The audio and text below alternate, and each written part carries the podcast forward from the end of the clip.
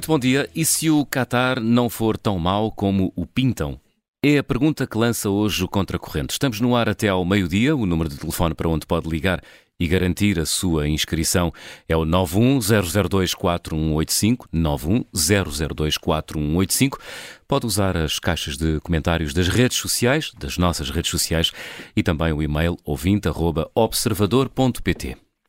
Iniciou-se ontem o Mundial do Qatar. Portugal só tem o primeiro jogo na próxima quinta-feira, mas a prova tem estado envolvida em muita polémica, uma polémica que também chegou a Portugal eh, por causa de saber se Presidente e Primeiro-Ministro deviam ou não ir até Doha. Eh, o contracorrente hoje é, eh, por isso, sobre o Mundial do Qatar, mas não para discutir futebol, é mais para discutir direitos humanos. José Manuel, também estás contra este Mundial no Qatar? Bem, bom dia.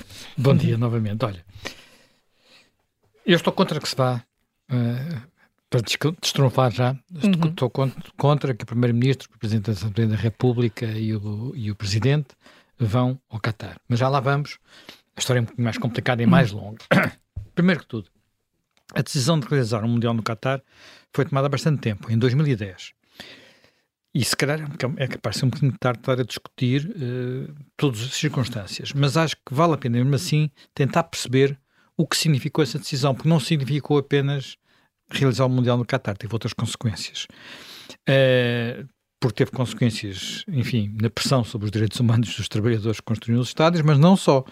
Primeiro que tudo, temos de estar conscientes que, em termos de futebol, há um antes e há um depois dessa decisão da FIFA foi tomada, como disse, há 12 anos. Basicamente, acho que podemos dizer que o Qatar, o Qatar ganhou porque o Qatar tem muito dinheiro. Pronto, ponto final parágrafo, não é? E, e, e, ninguém duvida, pois ninguém duvida, que comprou os votos necessários para ganhar. Aliás, já houve vários dirigentes da FIFA, FIFA que participaram nessa escolha que já foram processados por suborno. No caso dos sul-americanos, por exemplo, alguns sul-americanos fala-se de subornos, como eles dizem na América, eh, números de sete algarismos. Sete algarismos é mais de um milhão. Portanto, portanto milhões. Subornos de milhões. Uh, o presidente da FIFA da altura, o José Blatter, teve-se de demitir. O Miguel Platini, que era vice-presidente e que era presidente da UEFA, chegou a ser detido para interrogatórios, nunca foi acusado, foi acusado noutros casos, mas não foi acusado nestes. Portanto, tudo isto, enfim, muito, muito complicado. Agora, e tudo se passou ao mais alto nível, por vezes envolvendo e aqui é que está a questão complicada, outros negócios que mudaram realmente o mundo do futebol.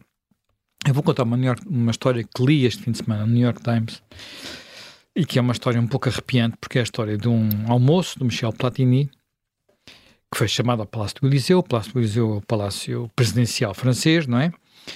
Uh, jogava ele que ia ter um encontro, nem sequer metia o almoço com o presidente da altura, que era o Nicolas Sarkozy, e quando, chega, quando é conduzido à sala onde as coisas devem acontecer, encontra uh, dois responsáveis do Qatar, o Sarkozy chegou atrasado, encontra dois responsáveis do Qatar, sendo que um deles é o atual emir. Vou tentar dizer o nome dele. É o Sheikh Tamim bin Ahmad Al Thani. Acho que é assim que se diz. Portanto, quem organizou de facto esse almoço tinha sido o Nicolas Sarkozy, o Sarkozy, e suspeita-se que não era apenas para tratar do Mundial de Qatar.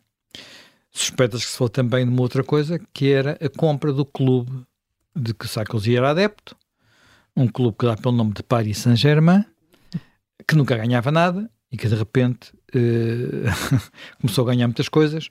Porquê? Porque um fundo Qatari eh, entrou nisso e também suspeita que se falou de outras coisas, nomeadamente direitos televisivos, mas já vamos a isso mais detalhadamente.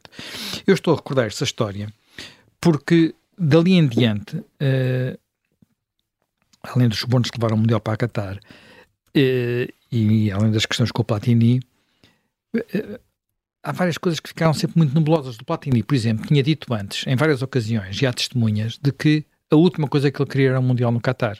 E depois votou no Qatar. Eu estou a recordar esta história e todo o dinheiro, porque a partir daí houve imenso dinheiro a inundar o futebol europeu e dinheiro, dinheiro vindo de países dali, porque uh, o Qatar, digamos, é dono, entre aspas, do Paris Saint-Germain, mas acho que é um fundo do Abu Dhabi que é do Manchester City, que são os dois clubes que por acaso têm os fundos mais, os bolsos mais fundos e que compram as coisas maiores. E, e esse dinheiro fez com que houvesse uma inflação dos direitos televisivos e também uma, enfim, tudo no futebol europeu se transformou, como bem sabemos, uhum. aliás, é um dos temas, curiosamente, até da entrevista do Ronaldo, que ele deu nestes últimos dias, não é? Precisamente, mas apesar de tudo, não achas que estarás a exagerar com o que estás a dizer? Como é que isso aconteceu? Bem, olha, no PSG aconteceu primeiro quando o clube pagou uma coisa que ninguém percebia porque estava a pagar aquele valor, 200 milhões, pelo Neymar, que foi um jogador que nunca teve, enfim, um garoto giro, um garoto habilidoso, mas que nunca se percebeu como é que valia 200 milhões e depois pagou 180 milhões pelo Mbappé. Nenhum deles foi nunca eleito o melhor jogador do mundo números astronómicos. Uh, e todos têm convicção que essas compras correspondem a um plano, claro, isso, mas isso é, é óbvio, para fazer do, do, do, clube francês o primeiro campeão europeu francês, porque os franceses enviaram, em, ai, inventaram primeiro a Taça dos Campeões e depois a Liga dos Campeões. Melhor. E nunca tiveram nenhum clube uh, a ganhar, não é?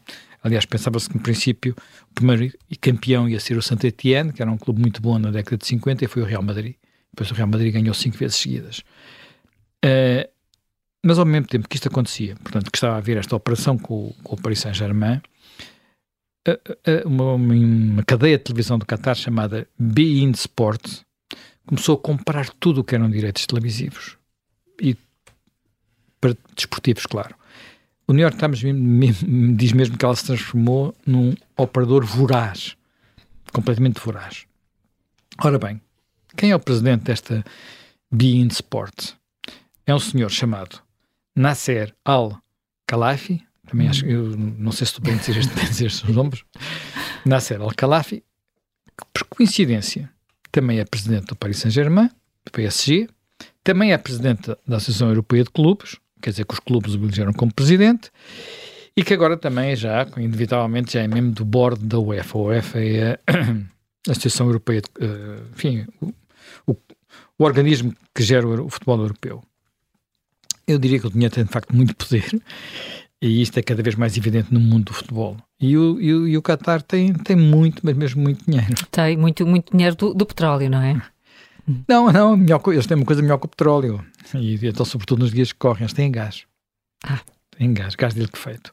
O Qatar é o maior produtor do mundo de gás de liquefeito, representa uma fatia das exportações bem superior à do petróleo. E, e tem, porquê? Porque tem as maiores reservas de gás do mundo. Portanto, pelo menos a maior reserva, o maior depósito de gás do mundo. Uh, os rendimentos da exploração desse gás são imensos, são tão gigantescos que o Banco Mundial, os indicadores do Banco Mundial, isto vale o que vale, dizem-nos que o Qatar é o país mais rico do mundo em termos de PIB per capita. A gente já sabe que o PIB per capita não é o melhor indicador, mas é, é, é, mesmo muito mais rico que aquilo que nós habitualmente tratamos como o país mais rico da Europa, que é o Luxemburgo, também tem o maior PIB per capita da Europa, enfim, métodos de contar o PIB que às vezes são discutíveis, mas o Qatar fica muito à frente. Ultrapassou e fica muito à frente. Uh, e isto, é preciso perceber que estamos a falar disto, estamos a falar de um país que é muito pequenininho. O Qatar é uma pequena península na grande península arábica, e eu estive a ver uh, a superfície do Qatar e a ver se encontrava assim um termo de comparação e descobri que nós temos um distrito em Portugal com o tamanho do Qatar, que é o distrito de Beja. Bem, é o nosso maior distrito. Vá lá. É o nosso maior distrito.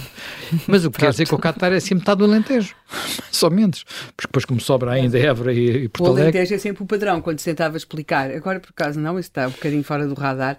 Uh, estranhamente, até porque tem havido incidentes muito graves, com mortes e tudo, mas o conflito israelo-palestiniano também uh, uh, ia sempre buscar o Alentejo para Sim, se dar... neste caso é metade do Alentejo. Estamos falando metade do Alentejo. Portanto,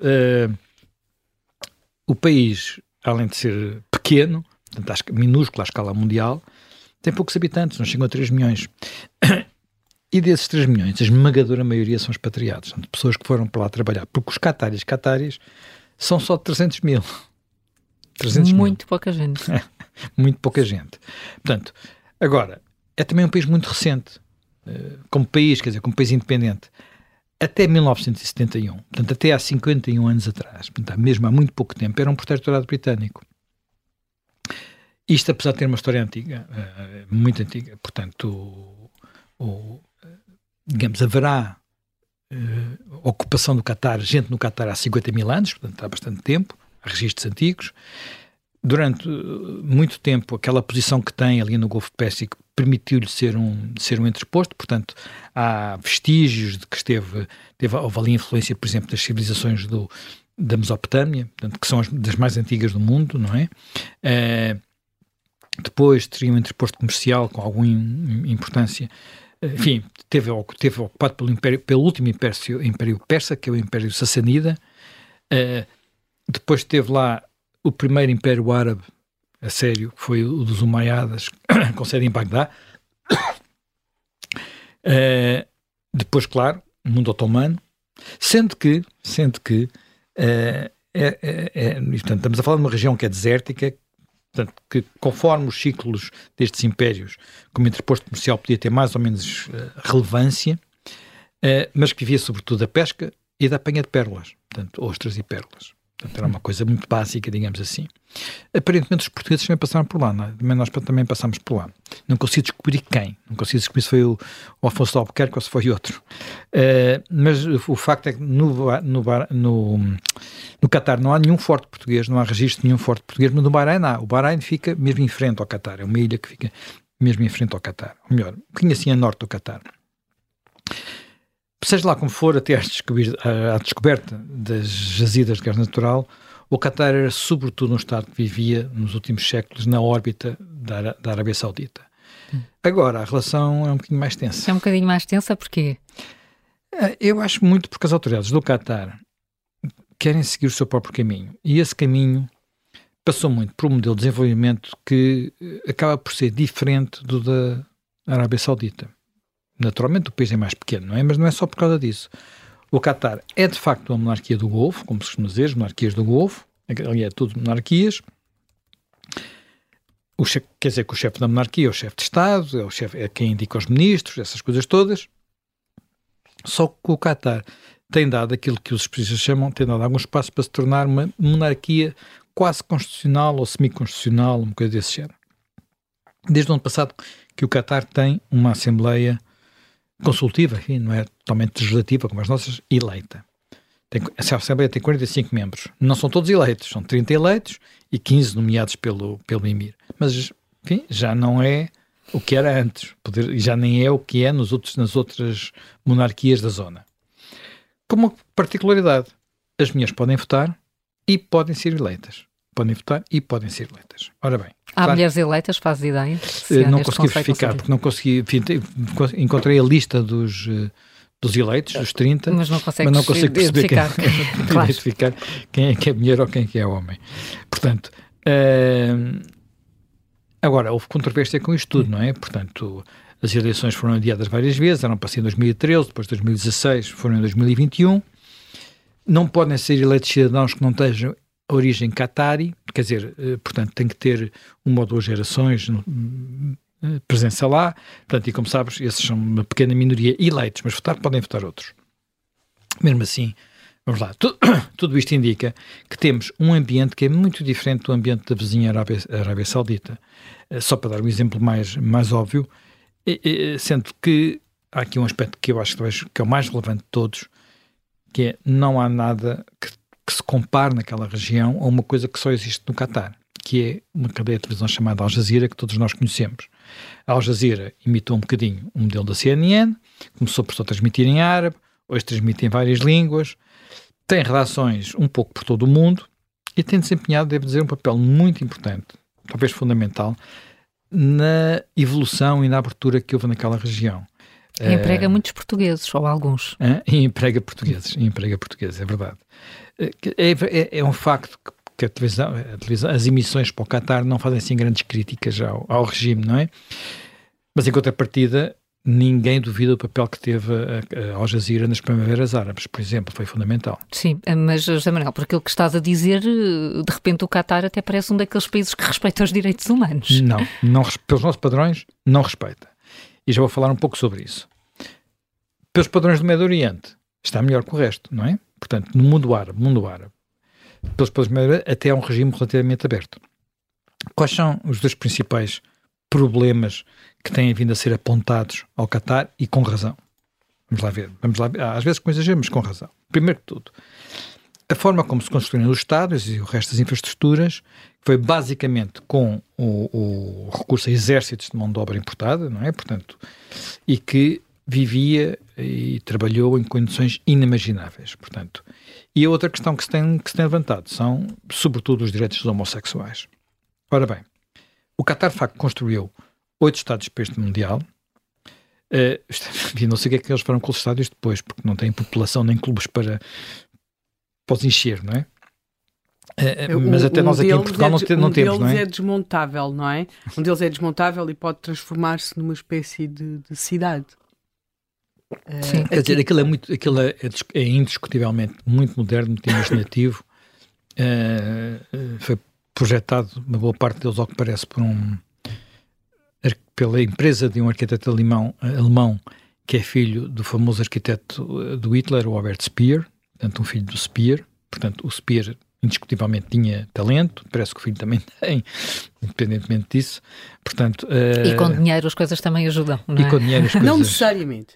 Não? Não, Sim, às vezes há muito dinheiro não, não, não, às vezes antes pelo contrário. Eu já estive... Eu às vezes já, já, antes pelo contrário. É melhor que não haja dinheiro, porque quando há dinheiro, depois aquilo transforma-se nos pesadelos arquitetónicos. Sim, também Enfim, há sítios, há sítios na, na China, por exemplo, que são pesadelos eu, arquitetónicos. Eu não queria estar, não, não queria estar eu, mas eu posso ir, a levar a conversa posso ir, para, posso ir para a região, eu estive, enfim, quando foi a Guerra do Golfo, eu estive na Arábia Saudita, em Riad, nomeadamente, e há pesadelos autênticos, não é? Mas vê-se que há muito dinheiro. Já há umas coisas que são verdadeiros, verdadeiros pesadelos. Enfim, olha, mas estádios ao abandono nós também temos, não é? Sim, Leiria, falar sobre isso. Algarve. Enfim. E também podemos falar sobre imigrantes, trabalhadores migrantes a dormir. Bem, se nós falar sobre trabalhadores migrantes, dá-me a ideia que podemos também falar. entre os nepaleses, eh, quer dizer, a, a, maior diferença é a temperatura que eles têm que trabalhar. Uh, portanto, o que interessa, o, o, que interessa, enfim, há quem diga que mesmo, por exemplo, uma das coisas mais complicadas, nem sequer, talvez aquilo onde é mais criticável aquilo ir para, para o Qatar, é a pegada ecológica, porque eu nem, eu nem imagino como é que se como é que se assegura o ar-condicionado dentro de um estádio. Parece que aquilo tecnologicamente é muito avançado e gostava de perceber mais como é que é. Mas assegurar que vai haver temperaturas humanas para, os, para público e jogadores dentro de um estádio, enfim. Hum. Agora, vamos à questão mais, mais delicada, à questão das mortes. Portanto, uh, o número que se fala mais é 6.500 mortos. O governo de Qatar diz que foram muito menos. Eu devo dizer que tive procurar perceber como é que se chegou a esse número e, na verdade, o número é bastante contestável. Sobretudo, o número não terá nada a ver diretamente com a construção dos estádios. Estamos a falar do total de. Portanto, o número saiu pela primeira vez no Guardian e resulta de consultas às embaixadas dos países eh, que têm lá mais nacionais: Índia, Paquistão, Bangladesh, Nepal.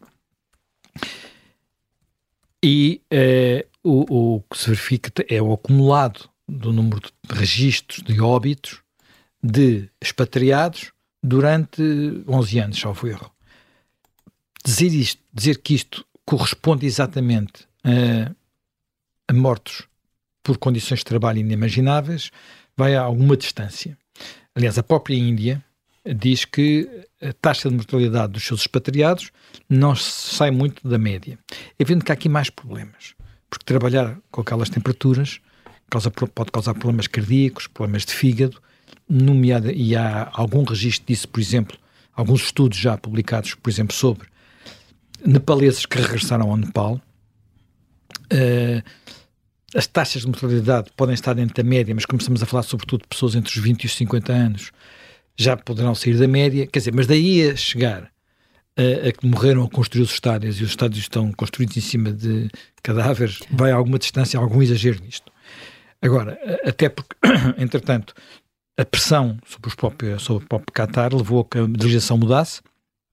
Passou, por exemplo, a ser proibido de trabalhar entre o meio-dia e as três da tarde, salvo erro, porque epá, eu estive a ver uh, as temperaturas médias. A temperatura média no Qatar, em julho e agosto, pode superar os 40 graus. Quer dizer, a temperatura máxima temperatura máxima média, superar os 40 graus. Dizem-me que há dias que chega aos 50. Quer dizer, como é que se pode estar. Quando se está a temperatura considerada limite para trabalhar sem risco durante mais de 15 minutos em cada hora, dizem os médicos, são 28 graus. 28 graus 28 só? graus. Portanto, estar a trabalhar com mais de 28 graus, sobretudo trabalhos físicos exigentes, é sempre, pode ser sempre problemático para, para a saúde. Ora bem, não há dúvida que isto correspondeu a, a, a, muitos problemas, mas talvez aquilo que, que até levante mais discussão é, é a Sharia, não é? É a Sharia. Portanto, falas eh, da lei islâmica, é isso? Claro, claro, a lei islâmica. Portanto, ora bem, o Qatar é uma monarquia do Golfo e, portanto, o quadro jurídico assumidamente é inspirado na Sharia. Sendo que o, uma das coisas que nós vemos ao ler a história é que houve ali um período em que, quando o Wahhabismo tomou conta da Arábia Saudita, também tomou conta daquelas monarquias à volta. O Wahhabismo é aquela, digamos, aquela corrente do Islão mais, mais ortodoxa, mais radical, mais ler o, o, o livro à letra, não é? Interpretá-lo à letra. Portanto, e por isso uh, a lei criminaliza a homossexualidade, mas também criminaliza tudo o que seja sexo fora do casamento. Uma gravidez, por exemplo, de uma mulher não casada, é pena, dá pena de prisão. Portanto, quer dizer, eu estou só a dizer isto porque a questão não, isto tem a ver com um quadro mental que não é só para perseguir a comunidade LGBT, é tudo o que seja uh, um, portanto, digamos, comportamentos sexuais fora daquilo que, que eles consideram a norma e que era antigamente, digamos, antigamente a norma.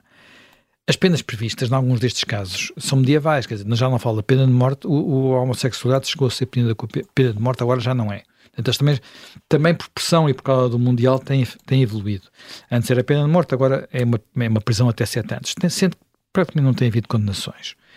Uh, já no que diz respeito, uh, digamos, a conduzir sob o efeito do álcool, sexo fora do casamento, coisas desse género, isso dá. E dá uma pena que. Um, ehm, chicotadas. Falando chicotadas. Em, em, em, penas medievais, não é? Medievais, chicotadas. E isso é, tem sido aplicado até a mulheres. Há um caso, eu encontrei o um caso de uma filipina que há uhum. 8 ou 9 anos foi chicoteada, levou 40 chicotadas, penso eu, por, por uh, sexo fora do casamento, não é? Portanto, adultério. Uh, a pena do adultério vai entre as 40, as 40 e as 100 chicotadas. E, e, sendo que no caso dos, do, dos islâmicos, eles têm que estar em, em, condições físicas para aguentarem as chicotadas, para aquilo não se transformar numa pena de morte. Enfim, não vamos entrar em tipo que é ainda mais, pena, ainda mais coisa, lapidação. Não sabes que é lapidação, que é tirar pedras até não sei o quê, também existe no Código Penal. Uh, não encontrei referências a alguém que tenha sido lapidado recentemente, não é? Uh, e, e, isto pode. Depois há as limitações ao consumo de álcool. Uhum. Portanto, o consumo de álcool é, é, proibido. Agora, no Qatar é possível importar álcool, é possível importar carne de porco para consumo nos hotéis, uh, nas zonas turísticas nos hotéis. E já houve restaurantes que podiam fazer isso, e entretanto foram proibidos. E agora há muita discussão porque.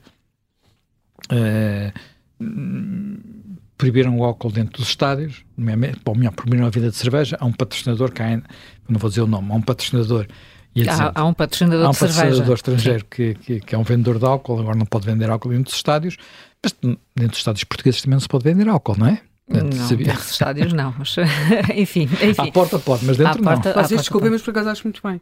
Eu também acho possa. bem. Acho muitíssimo bem que não se possa vender álcool dentro E as razões são parecem atendíveis, ser, não é? Parecem-me ser óbvias, mas seja em Lisboa, no Catar ou em qualquer outro sítio do mundo. Acho muito bem que não se possa vender álcool dentro dos estádios. Uh, não sei o que é que. Uh, a, a, dúvida está naquelas fan zones, não é? Como se diz, as zonas onde, onde os adeptos vão juntar a ver nos ecrãs gigantes. Aí, pelo menos, um, costuma haver pois, muito Eu vivi ao pé de um grande estádio de futebol em Lisboa e, e, portanto, tenho um entendimento muito diferente sobre aquilo que se deve poder fazer dentro de um estádio e, sobretudo, nas suas... E à volta, e, sobretudo, com, com as bifeinas e os corates sobre, também. São a parte mais simpática e tolerável e que não incomoda as bifeinas, os coratos, os cascóis. Uh, há muitas outras coisas muitíssimo mais complicadas. Pois, pois. E, mas seja lá como for, e agora, no, no Mundial em concreto, há jogadores, enfim, eh, que se vão manifestar disseram que são manifestar. Demos agora nas notícias que se calhar já não vão usar, eh, nomeadamente, ah, o capitão da seleção alemã, porque uh, a FIFA ameaçou, portanto, levar a braçadeira com arco-íris, porque a FIFA ameaçou que, pois, que podia haver cartões amarelos aos jogadores que usassem a braçadeira e, portanto, aparentemente as seleções não vão Isso é o tipo de coisa que a FIFA não devia fazer tipicamente, mas como já percebemos, a FIFA Está para escaliada, Portanto, não é? uh, deixa-me dizer-te, uh, só recuperando a notícia das 10, uh, serão as seleções de Inglaterra e de País de Gales que já pediram para os, os capitães não usarem a braçadeira com as cores do arco-íris. Havia o caso do Neuer, da, do, do Neuer, Neuer, não sei que era o guarda-redes da Alemanha, vamos ver se ele usa ou não usa. Sim. enfim, eu, eu dizia precisamente que esperava que a FIFA não impedisse, enfim, vamos ver, vamos ver. Seja lá como for, a verdade é que tudo isto já era conhecido antes do Qatar ganhar o direito a acolher o Mundial. E se alguma coisa aconteceu nos últimos anos, quer em termos de regime político, quer em termos de liberdades cívicas, evolução do quadro legal, foi uma evolução na boa direção. Eu acho que uma evolução minúscula. Não, não, não, não, me engano sobre isso. Mas foi uma evolução. Portanto, por isso, para mim, eu, eu, eu, para mim nunca fez sentido realizar o Mundial no Qatar. Uh, por muitas razões a começar pelo calor e pela época do ano em, em, em, que vou, em que vai acontecer. Mas há uma coisa que eu tenho que reconhecer. O atual Emir tem feito esforços importantes para tornar o país diferente. Portanto, é evidente que ele tem dinheiro para isso. Mas podia gastar dinheiro de outra forma, como outros emirs gastam, não é? Por exemplo, uma das coisas que eu acho muito interessante é o investimento na educação. O Qatar está muito mal classificado em todos os indicadores de educação mas tem vindo a, tem a indica, indicações está a recuperar. É uma das prioridades do, do regime e uma das coisas que eles fizeram, enfim, fizeram porque têm muito dinheiro, mais uma vez, foi conseguiram instalar no Catar polos de grandes universidades, nomeadamente universidades americanas. Estamos a falar de polos importantes, por exemplo, uma das melhores uh, universidades do mundo para o desenvolvimento da inteligência artificial é a Carnegie Mellon, é, na Pensilvânia, portanto, em Pittsburgh. Tem um polo de ciência de computação no Catar. Portanto, uh, no inverno é capaz de ser mais agradável estar lá a trabalhar do que em Pittsburgh, onde está um bocado frio, não é? Uh, uh, o país tem, tem, também uma estratégia bem delineada para o seu fundo soberano. Portanto, o dinheiro não é todo gasto, há um fundo soberano. Esse fundo tem, hoje em dia, dinheiro investido nas maiores companhias do mundo. Portanto, podemos achar bem, podemos achar mal, mas não está a ser dilapidado, digamos assim. tem um plano para tornar o Qatar num centro turístico. E está a acontecer. Enfim, houve coisas já um bocado megalómanas que voltaram para trás. Criar a maior ilha espacial do mundo, por exemplo. Tem um plano, que também tem, está a ter sucesso, para transformar o Qatar numa placa giratória do tráfico aéreo mundial, porque ali, ali o Qatar, também no Abu Dhabi, uh, portanto, do Abu Dhabi, são os aviões passam por ali, não é? Portanto, uh, quando tem que fazer escala ao virem da Ásia para a Europa. Uh, e agora até conseguiu fazer uma coisa para se conseguir ir, tornando mais independente da Arábia Saudita, procura aliados, nomeadamente aliados no Ocidente, nomeadamente os Estados Unidos, nomeadamente a França, o Reino Unido. Como? Construiu uma gigantesca base aérea.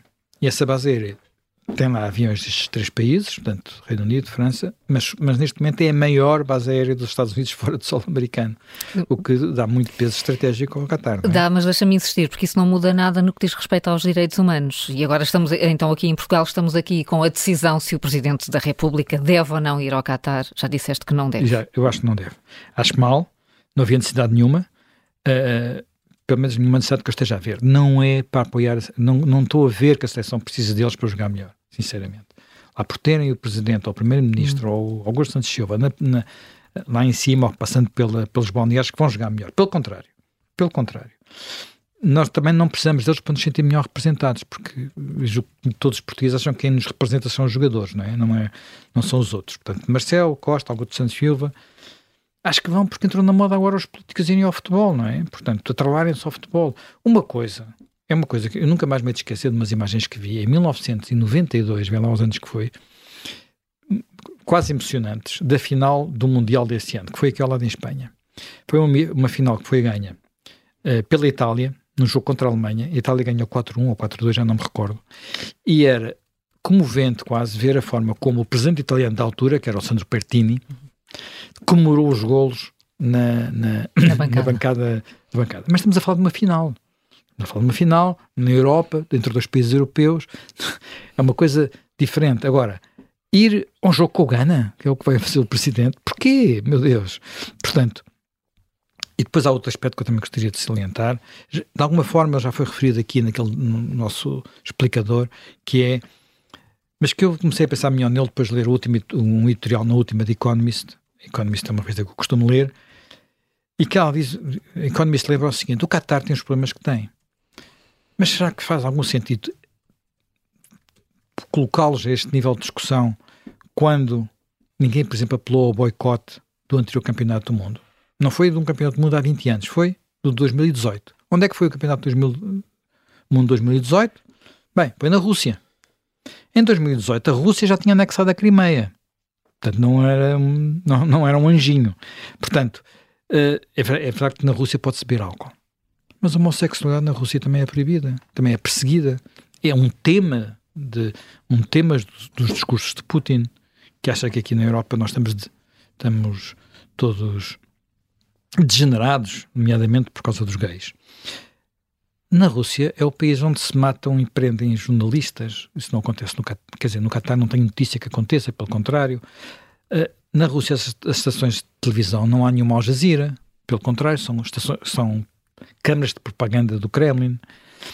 E, quer dizer, depois também houve uns Jogos Olímpicos na, na Rússia. Foi lá em Sochi. A China também, então, essa reprime tudo quanto mexe também organizou os Jogos Olímpicos. Uh... Eu, eu, acho que, aliás, a grande diferença da China é que reprime homossexuais e heterossexuais.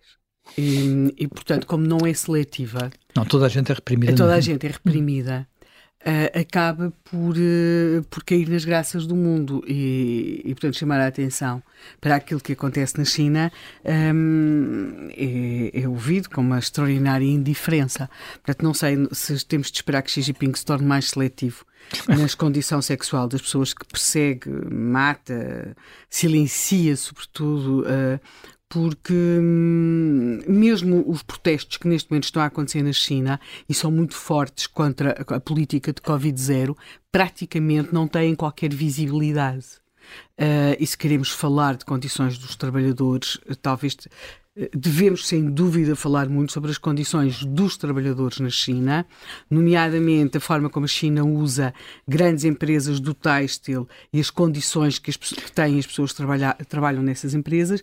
E acho que seria e, e uma das coisas que seria interessante falar é sobre o racismo na China. Pois isso então. Sobre o racismo na China, que é uma das coisas mais. Os estudantes que vão para lá, os trabalhadores que vão para lá de África, bem, nem, nem os relatos são, são tenebrosos. Bem, mas quer dizer, eu já nem vou mais atrás, porque atrás tivemos um Mundial, um Mundial na Argentina, era a Argentina nesse tempo, era a Argentina dos generais da junta militar, em que os opositores eram mortos atirados de helicópteros Sim. para o mar. Era assim que os que resolviam o problema, digamos assim. Houve alguns protestos, eu salvo erro até na altura o Cruyff, que era, que era da, da, da, da, seleção da Holanda. Da seleção da Holanda. A Holanda perdeu a final com a Argentina. Fizeram alguns, alguns protestos. Mas ninguém protestou quando, quando foi o Mundial de Futebol na África do Sul e a forma como a África do Sul trata os homossexuais. E como a África do Sul. Sim, que é, é, é, a mesma coisa, atenção, na África do Sul. E, e, Só que a África do Sul tem aquela mitologia. Pronto, é, o problema é mesmo a mitologia. É que a mitologia levou a que os governantes da África do Sul, mas como eram pós-apartheid, uh, pronto, achava-se que tudo lhes era permitido, convenceram-se que a SIDA se tratava com sumo de limão. Já, primeiro disseram que a SIDA só afetava os brancos. Se isto não é racismo, não sei o que será. Depois que a SIDA se tratava e, e combatia e curava com sumo de limão. Não se sabe até hoje quantos milhares e milhares de pessoas Milhões. Foram, pois, foram condenadas à morte por este delírio absoluto. Não houve, que eu saiba, um único protesto. Eu creio eu creio que entre os colonistas portugueses deve ter sido das raras pessoas, quando foi o, é, estes eventos todos na África do Sul, a referir o assunto. E é daquelas coisas que uma pessoa diz e escreve, se diz na televisão. Ficam todos, às, é como se eu tivesse resolvido rezar o Padre Nosso no meio do estúdio, não é? E pronto, a ver quando é que ela se cala e deixa de dizer estas parvoices. E, e pronto, uh, porque efetivamente não houve uma palavra, mas uma única palavra. Sim. E, e, sem dúvida, isso, mas seja lá como for, a questão é: o Qatar tem todos os defeitos do mundo, nunca lá devia ter sido realizado um Mundial. os nossos dirigentes não têm nada que lá ir. Enfim, se Portugal chegar à final, eu admito que, vá, que, vá, que o Presidente fosse. Se chegar à final coisa que sinceramente eu não estou muito crente nisso, mas enfim, logo veremos. Uh, pode ser que me engane. Olha que agora há uma caderneta aqui com cromos assinados e eu acho que isso vai dar muita força. Pois, tem que dar essa força, tem que dar força à caderneta. Como? Ainda não, não venderam a caderneta? Não, vai, vai ser vendida no final do mundo. No final, no ah. final. Está a haver um leilão. Pois eu, eu comecei, um leilão. Eu comecei um leilão já vai em valores muito bastante, bastante, bastante significativos. Sim. Pois, Bem, eu soube disso no início, mas pensei que era para... Não, Pronto. é até ao fim. Bem, Ai, sei lá como for, voltemos ao importante. Vamos, vamos, vamos lá ao importante. Eu acho que é todas estas coisas para dizer do Qatar, mas o Qatar, olhando para a região, quer dizer, é dos países onde, apesar de tudo, as coisas evoluíram.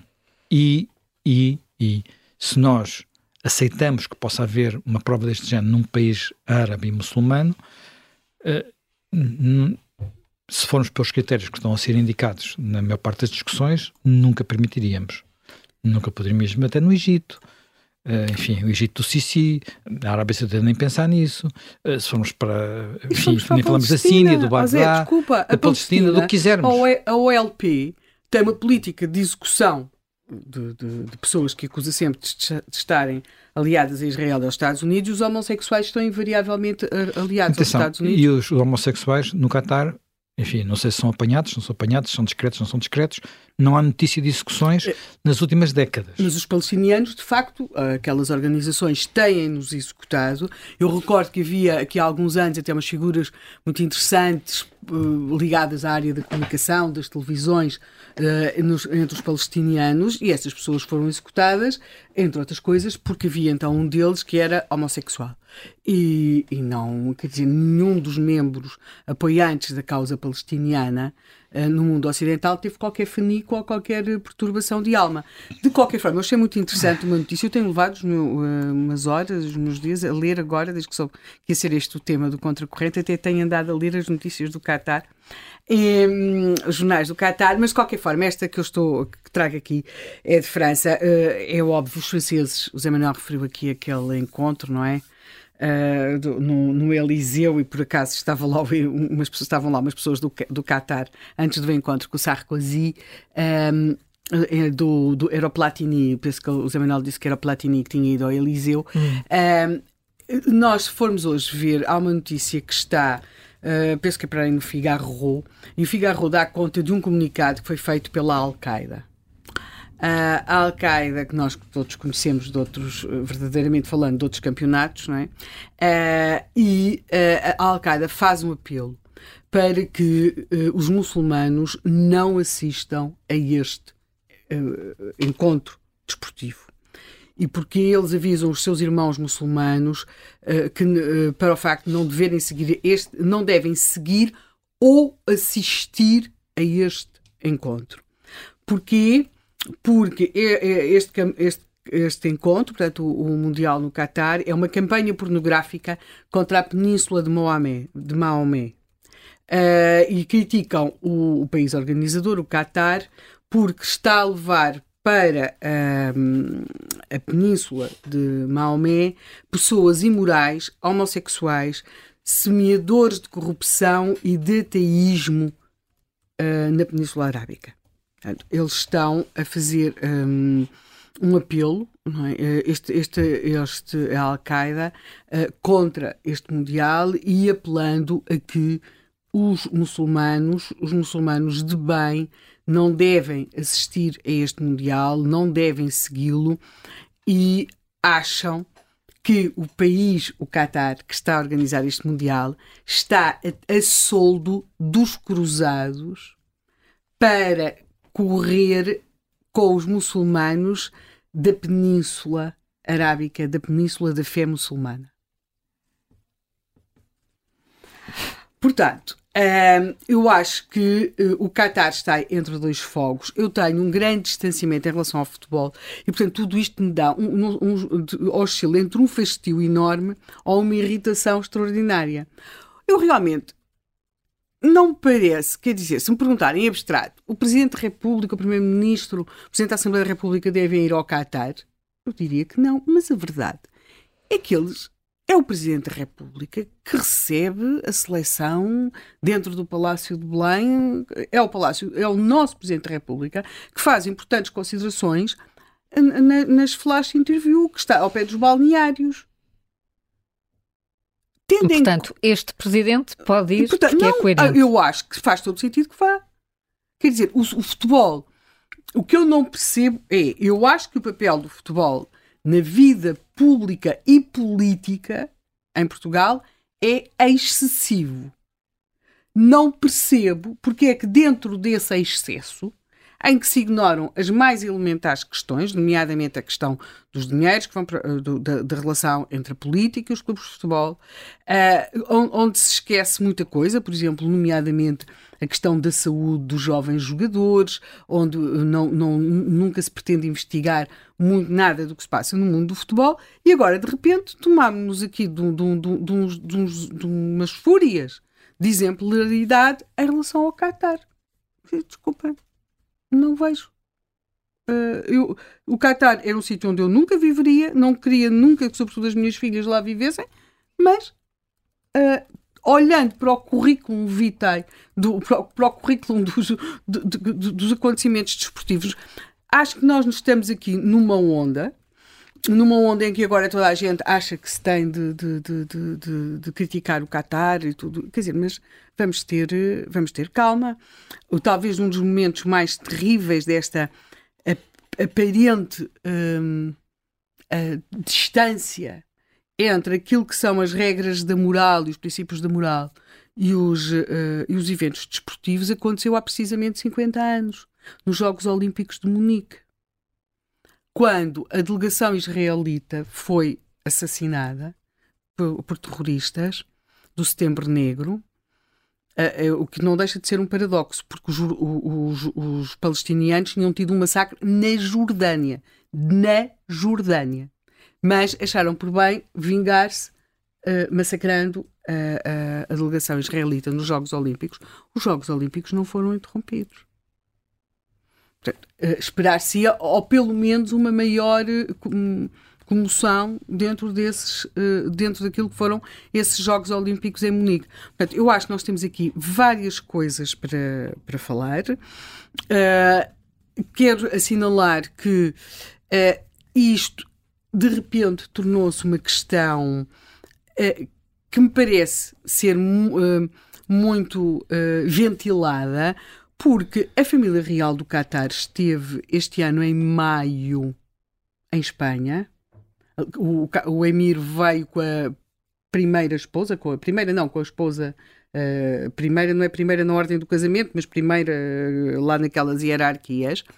Uh, curiosamente, a chequeza desembarcou em Madrid, em Madrid, com o cabelo solto, com o cabelo solto, e não, não tenho ideia de ter havido uma única manifestação em Madrid, uma única chamada de atenção para a questão dos direitos humanos no Catar. Mesmo em Portugal, onde também temos grandes investimentos de uma outra monarquia uh, do Golfo, uh, o Dubai, uh, sempre, foi sempre noticiado de uma forma muito festiva a vinda a Portugal de algum daqueles cheques que nós, não, para além não sabemos pronunciar o nome, também nos perdemos daquela Aliás, sequência. É uma história curiosa porque eles, nome, os nomes dos, da sucessão de cheques são, são quase os mesmos porque são pais e filhos, e em alguns casos houve, houve três golpes de Estado. Pois? Todos pacíficos, sem uma única morte.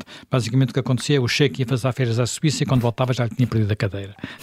Aconteceu, aconteceu três vezes. Na, na, na Duas segunda, vezes, quero dizer. Na segunda parte do, do, do, do aqui deste contracorrente, porque penso que agora já estás a ficar com aquele ar um pouco... Tens um minuto. Um minuto. Uh, curiosamente, aqui nos Emirados, porque se nós passarmos para a Arábia Saudita, Uh, temos neste momento à frente da Arábia Saudita e a ser recebido no, no, pelos dirigentes do mundo, sem que isso traga qualquer comoção, um homem, que é o príncipe, não sei se são sempre saúde, hum. que além de ter uh, tomado medidas muito uh, draconianas contra uma parte da família, é o homem cujas gravações, está por trás daquele assassinato cujas gravações nós ouvimos, não é? De Khashoggi, não é? E parece que esteve a ver um jogo ontem. Exatamente, Sim. e foi recebido, mas foi recebido no Eliseu há muito pouco tempo. uh, portanto, eu acho que nós estamos aqui com duas coisas. Uma forte hipocrisia e depois a viver um daqueles momentos em que toda a gente, para ficar bem na fotografia, acha que tem de, de dizer mal, do, do, tem de bater um saco de pancada do momento. Carla, hum, estamos a perguntar aos nossos ouvintes se o país anfitrião do Campeonato do Mundo deste ano, o Qatar, é assim tão mau. E se os, eh, as nossas principais figuras do Estado se devem ou não deslocar ao país para ver a seleção nacional? Vamos já chamar o nosso primeiro ouvinte inscrito e que está em Lisboa, Henrique Pinto, é empresário. Bom dia. Bom dia, Carla. Uh, obrigado por mais uma vez uh, conceder este tempo. Um bom dia à Helena, ao José, a todos vós. Uh, Carla, em relação aos direitos humanos, eu sou a favor dos direitos humanos, como é óbvio. Ah, eu faço as palavras da Helena as minhas. A moto é de hipocrisia. Isto, o Qatar agora é um saco de batatas. Ah, eu pergunto, nós não andamos ou não andamos de mãos dadas ao braço dado com Angola? E as pessoas não, aí ninguém se preocupa com os direitos humanos? E, e, enfim, há outros países, não digo que andemos de braço dado com a Venezuela, mas temos relações. Uh, essa é a primeira questão. Eu sou a favor dos direitos humanos, mas neste momento eu acho que Qatar está a ser um autêntico saco de batatas. Para já, o, o, isto começou logo mal de início, porque a realização do Campeonato do Mundo não teria que ser no Qatar. Mas como este mundo só se, só se movimenta por milhões e milhões, e obviamente que isto foi, enfim, foi, foi comprado. Agora vamos à segunda questão uh, o facto do nosso Presidente e as nossas altas figuras do Estado irem ou não irem a, ao Qatar. Enfim, eu acho que, sim senhor, eles querem ir, mas que vão às expensas deles. Não temos que ser nós, os contribuintes, pagar hotéis, aviões. Eu acho, quer dizer, é, essa é a questão que eu não concordo. Agora, se o Presidente quiser ir, vá ah, Então, o que, o que quer dizer, eh, Henrique, é que o Presidente pode ir, mas não é representação do país. Exatamente. Olha, eu gosto de Portugal, vou apoiar Portugal, olha, eu vou pagar do meu bolso e vou, olha, Portugal, Portugal. Certo, eu concordo. O António Costa, eu gosto de Portugal, vá às suas expensas. Não é agora, acho é agora o Estado português, que somos todos nós, a contribuir com os nossos impostos. Eu aí não concordo. Agora, que eles queiram ir apoiar a seleção, eu também gostaria de ir apoiar a seleção. Não posso. Mas é que vão, mas vão às expensas deles. Aí, quer dizer, enfim, essa é a segunda questão. Agora, a terceira questão, que é a parte esportiva. É, a Mionásio, eu cheiro-me que Portugal não passa da primeira fase. Porque as pessoas esquecem, eu sou um homem que gosto muito de futebol, já pratiquei futebol e vejo muito futebol, e nós estamos a esquecer que estão lá seleções no nosso grupo, seleções extremamente complicadas. O caso da Coreia do Sul, são jogadores muito velozes, muito abnegados, muito lutadores. O Ghana, nós estamos a esquecer que o Ghana ganhou à Suíça e a Suíça não é uma seleção fácil, portanto é complicado. Eu acho que todos nós temos que ter os pés bem assentos no chão e fazermos aquilo que nos compete fazer, é fazer o nosso trabalho. Neste caso, a seleção. E depois, não falando no Uruguai, que o Uruguai é uma seleção que até nos ganhou há 4 ou 5 anos atrás. Sim. Portanto, e, enfim, prudência. Eu espero Sim. Eu espero, exatamente, Carla. Eu acho que prudência, calma, vamos trabalhar e depois na parte final então é que vamos falar. É Muito. o que eu digo, uh, Carla. Uh, eu sou a favor dos direitos humanos, eu faço as palavras da Helena as minhas, aí existe uma autêntica hipocrisia e em relação às nossas figuras do Estado, querem ir apoiar a seleção, façam um favor, mas pagam do bolso deles. E terceiro, eu gostaria muito que a seleção portuguesa passasse à à segunda fase, mas não sei porquê, eh, enfim, acho que estamos naquela de, ah, somos a melhor seleção de sempre. Atenção, nós estamos a esquecer que há muitos anos tivemos um Figo, um Rui Costa, um João Pinto, um Fernando Couto, um Ricardo Carvalho, grandes jogadores, e não ganhamos enfim, não ganhamos. E teremos, assim. teremos a oportunidade até para discutir a prestação desportiva da, da seleção. Sim, para já, Henrique Pinto, essa, essa hipocrisia é o que destaca da, da, discussão que antecede os jogos a sério, pelo menos os jogos da, da seleção portuguesa. O primeiro está marcado ainda para quinta-feira, ainda falta algum tempo. Hipocrisia, a ideia do Henrique Pinto, a quem agradeço o telefonema. E passo já para o próximo, uh, o Edmundo Dantas, que liga de Carcavelos. Bom dia. Olá, bom dia, Carla. Cumprimento a Carlos, a Manuel Fernandes, a Helena, produção e ouvintes. Bom, isto não me interessa grandemente o Campeonato do Mundo. Foi realmente bom ouvir a, a, a, lição, a lição de história que nos foi, nos foi dada. Foi realmente impressionante. E eu aqui fiquei com, fiquei com, com uma dúvida. Fiquei com uma dúvida. É que realmente Évora parece-me como capital do Alentejo. Como capital do Alentejo, e isso a mim faz uma confusão, uma vez sou do, do, do distrito de, de Bejo, não é? E, sobre o Qatar, bom, o Qatar geralmente agora tem 300 mil habitantes, deles, não é? no início da década de 80 tinha cento e poucos, aqueles são 22 mil quilómetros quadrados, o Alentejo são 24, que presumo que seja o Alentejo todo, não só o Ebra, portanto é, é, mais de um quinto portanto, da, da área de, de todo, todo, todo Portugal. Sobre, sobre realmente este campeonato do mundo, sem dúvida, tem dois tópicos. É, é, é, o Ronaldo e é o Presidente da República, o Primeiro-Ministro e o Presidente da Assembleia da República. E eu aqui também fico com, com, com, com, com, com uma dúvida. Como dúvida, será que vão todos ao mesmo tempo? Uh, não, não, vai um para cada um dos jogos agora desta primeira fase de grupos. Quer dizer, mas, então vão todos. Ah, sim, mas um de cada vez. Ah, pois eu pergunto, quem é que toma conta da chafarica? Sim, eles não vão estar todos ao mesmo tempo lá, não, é? não vão estar todos ao mesmo tempo lá. Portanto, vão os jogos. Vai um e volta. Vai um e volta, vai um e volta, vai um e volta. Ah, vai, pronto, alguém tinha que tomar conta realmente do forte. pronto, isso, isso, já, isso, isso, isso já é bom, mas de qualquer modo, eu não concordo com, com a ideia aqui, ali, ali de cada um, é? É bom, nós, nós, nós temos que ver aqui, mas, uh, enfim, seria bom eu estar lá sempre, não é? Mas isso, isso faz-me realmente confusão. Uh, porque é que foi um campeonato do mundo aos jogos anteriores a uma final, admitia, até mesmo, até admitia, até admitia que fossem todos os três, que fossem os três ver a final. Nem me chocava sequer isso termos que, que alguém muito competente para, para tomar conta da, da situação, não é? Sobre, sobre o Ronaldo, bom, o Ronaldo ainda não que tem 40 anos, tem um ego muito grande, tem falta de colinho, e quando o Ronaldo tem falta de colinho, então que é direita do resto do, do, do, resto, do resto do mundo, não é? Eh, portanto, ele tem que ver a idade que tem e, enfim, agora já pediu ao povo, ao povo dele, como costuma dizer, para não falar, para falarem só sobre a competição, para não falarem sobre mais nada. Portanto, é o povo, o povo dele. É o povo dele e a estátua dele, que também não compreendo como é que alguém vive, tem uma, tem uma, uma, uma estátua numa, numa ilha e, e, para terminar, Carlos, sobre, sobre o Qatar, não me interessa realmente o que é que se passa, o que é que se passa naquele país. Não, não me interessa jamais o que é que se passa naquele bicho, porque uh, Rebelo Sousa dizia aqui, é, talvez das poucas coisas que tenha tido razão, é que realmente três quartos da população dos países do mundo são são ditadores. É um facto, só é pena realmente é que eles não tenham lá os, enfim, os coratos e, e uma cervejinha, porque o jogo de futebol é, sem, sem comidas e bebidas não, não, é igual. Cá fora, cá fora é por isso que eu, vou, que eu assisto à, à final à final do, no, no Estádio Nacional todos os anos. E já agora, a propósito de Corados, que é uma coisa que eu aprecio bastante, quando passarem pela Rua da Moderão, há uma tascazinha ali em frente ao, à sede da CDS, que eu digo, fazem, fazem os melhores Corados da cidade de Lisboa.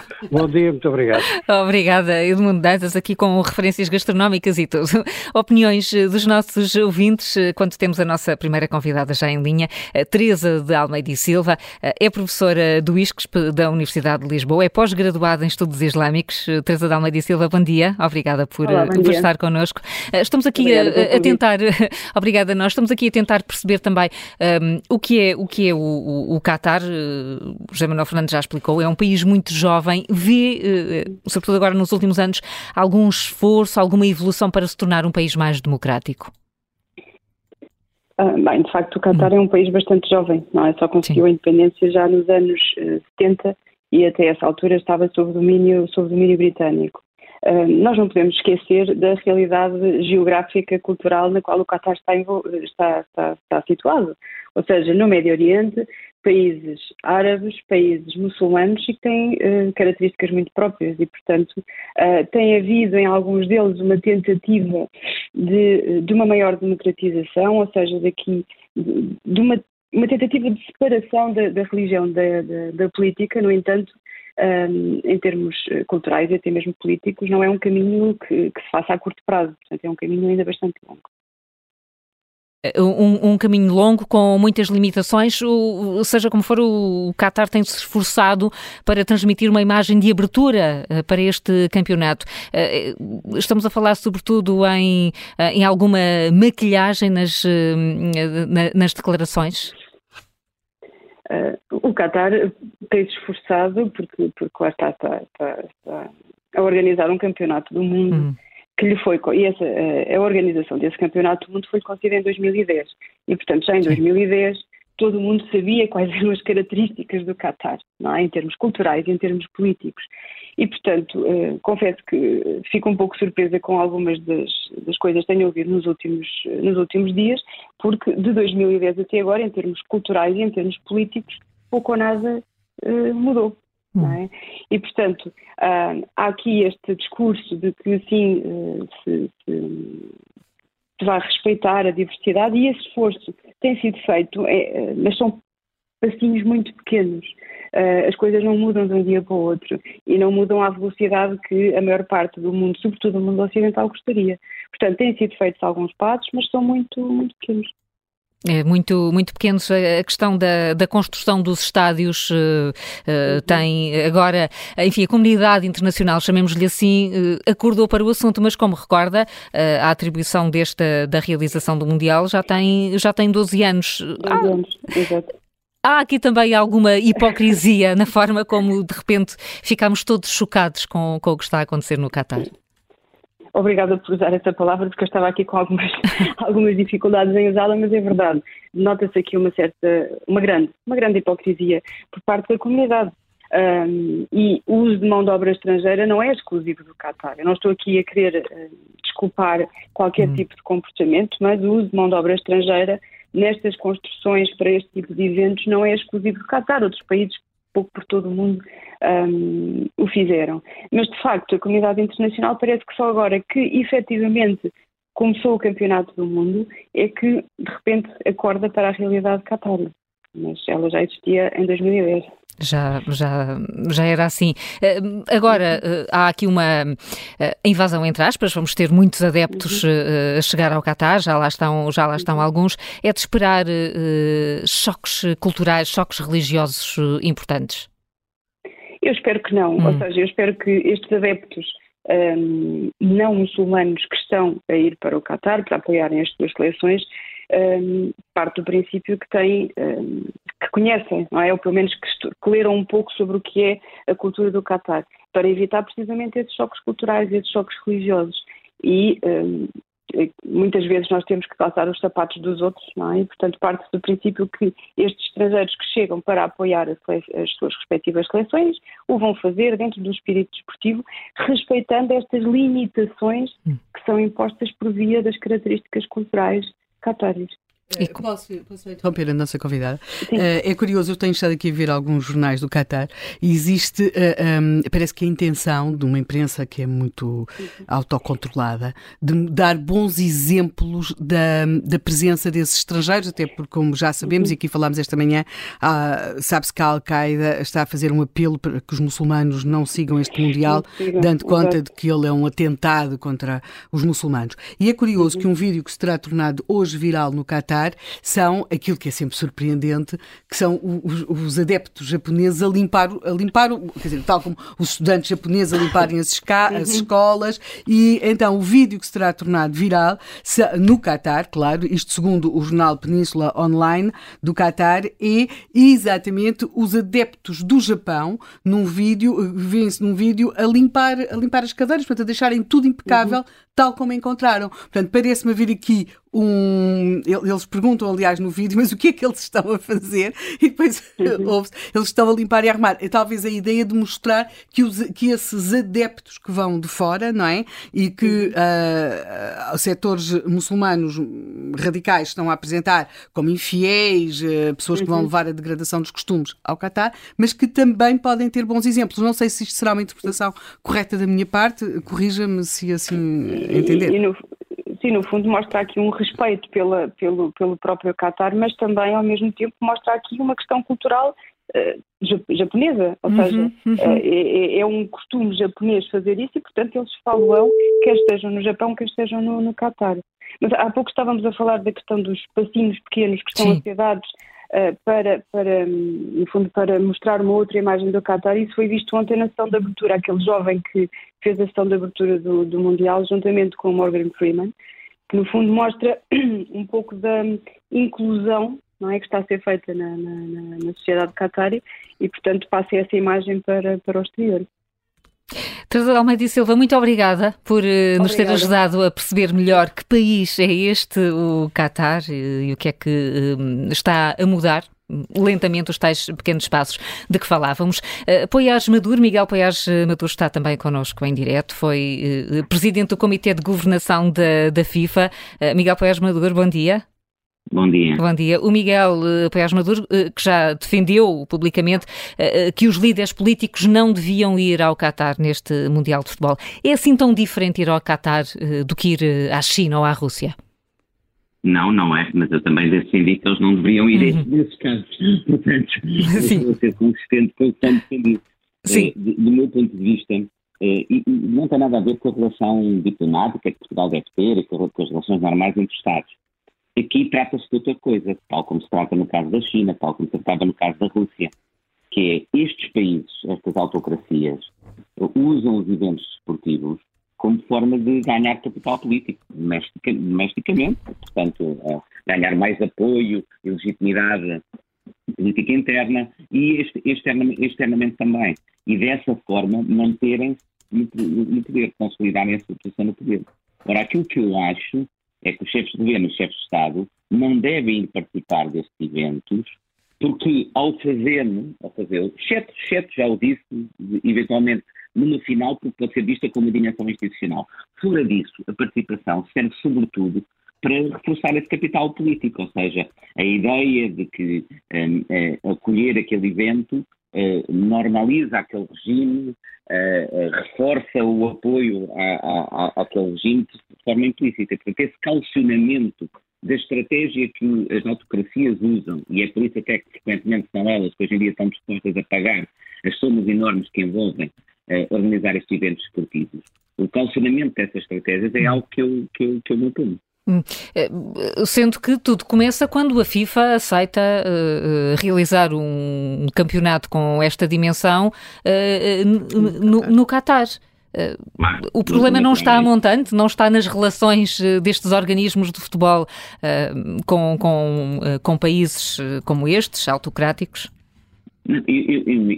duas coisas, são duas coisas distintas. O problema, o problema está seguramente a montante, começa aí, não termina aí, mas começa aí, e nos problemas enormes, uh, de caráter sistémico, eu diria, com a cultura e a forma de organização dessas, uh, dessas organizações esportivas, não apenas a FIFA, como o Comitê Olímpico Internacional. Para terem uma ideia, estavam a falar do caso da China, de Pequim, o responsável pelo Comitê de Organização por parte do Comitê Olímpico Internacional, que negociava com o governo da China, que era o filho do Sr. Juan Samarantes, ex-presidente do Comitê Olímpico Internacional, já dizia uma coisa estranha, essa continuidade quase dinástica dentro do Comitê Olímpico Internacional, uhum. essa pessoa é uma pessoa com enormes interesses económicos e financeiros na China, portanto, vivia nessa conflito de interesses. Isto para demonstrar que há realmente um problema na base disto que tem a ver com a forma de organização e os problemas sistémicos dentro destas organizações esportivas e a sua ausência de estarem sujeitos a mecanismos de responsabilização e, e, e de controle. Mas uh, isso não quer dizer que eu ignore que estas organizações serão sempre, vão ser sempre organizações uh, transnacionais, globais, não é? Portanto, têm de lidar com regimes que não são todos eles regimes apresentáveis. Uh, eh, um, não, são não são todos eles regimes uh, democráticos. Mas, e portanto eu admito até que alguns destes, destes eventos sejam organizados por regimes tão democráticos. O que não admito é que a FIFA ou o Comitê Olímpico Internacional aceite que estes eventos decorram de forma que contraria aquilo que, que são os valores e os princípios que eles afirmam nos seus próprios estatutos. Ou seja, se a FIFA tem nos seus estatutos, uh, ou, ou, tem na política dos direitos humanos, por exemplo, foi uma das coisas promovidas por, por, por esse comitê que eu presidi durante os poucos meses que tivemos em funções, que garante e obriga todos aqueles, está lá expressamente, que obriga todos aqueles que organizarem eventos esportivos e acolhemos os eventos esportivos a cumprirem com um conjunto de requisitos de proteção dos direitos humanos, Da mesma forma que a FIFA, por exemplo, obriga quem quer que acolha o Mundial a alterar a sua legislação fiscal para dar benefícios fiscais, então também tem de impor o cumprimento dessas regras, que são as suas próprias regras, no âmbito da organização dos mundiais. É isso que eu, que eu acho que deve acontecer. Não estou a pedir à FIFA que seja um instrumento promotor de mudança de regime, nem ignorar a, natureza, a sua natureza global e a necessidade de lidar com esses vários regimes. Estou a pedir, a exigir, que seja consistente com aquilo que ela própria afirma. E parece-lhe que depois de, de, tudo o que aconteceu, desde 2010, data em que foi atribuído uh, a localização de, deste campeonato ao Qatar, uh, a FIFA voltaria a tomar uma decisão deste género e com esta dimensão? Eu diria que nada de fundamental mudou na forma de organização da, da FIFA. Aliás, a própria forma como a FIFA lidou com todos os factos que foram sempre conhecidos sobre um, corrupção uh, não apenas neste Mundial, mas uh, relativamente à, à, Rússia. No caso da Rússia, conheci bem, porque uma das medidas que levou à minha saída foi o facto de eu ter afastado do Conselho da Rússia o então vice-primeiro-ministro da Rússia, um ano antes do Campeonato do Mundo da Rússia, e eu sei bem as pressões que eu sofri para não fazer isso com o pretexto, precisamente, de não perturbar a organização do Mundial. Ou seja, mais uma vez, a organização estava a colocar à frente a necessidade dos seus interesses financeiros na organização do Mundial, face aquilo que era o cumprimento escrito das regras, que impõem uma separação entre a política e, e, e a presença em órgãos, em órgãos da FIFA. Toda a, a, breve experiência que eu tive, mas, tive, mas bastante intensa, e tudo aquilo que se passou depois, e mesmo vários dos outros observadores que têm estudado aquilo que tem acontecido na FIFA, dizem-nos isso mesmo. Quer dizer, todas as suspeitas que aconteceram relativamente ao, ao Qatar, a FIFA o que fez foi enterrar essas suspeitas em vez de aprofundar a sua investigação e eventualmente ser consequente. Porque se realmente se comprovar que a própria FIFA devia ter agido nesse sentido, que esses mundiais tinham sido atribuídos através de corrupção, então deveria ter sido reaberto o processo, por exemplo. Miguel, Miguel Poiás Bador, muito obrigada por uh, ter explicado aqui claramente a sua posição. Um bom dia uh, para o Miguel Poiás Maduro e nesta altura uh, interrompemos a discussão que estamos a ter aqui no Contracorrente com uma notícia de última hora, uma notícia observador. A Segurança Social foi alvo de um ataque informático. A notícia foi já confirmada junto de uma fonte da Polícia Judiciária pelo Observador. A dimensão do ataque ainda não é conhecida, assim como não são conhecidas das informações a que os eh, piratas informáticos terão tido acesso, mas recordo que a Segurança Social reúne informações de todos os contribuintes. Eh, ao que apurou observadores, a Segurança Social já divulgou estas informações internamente e deve uh, anunciá-las externamente em breve.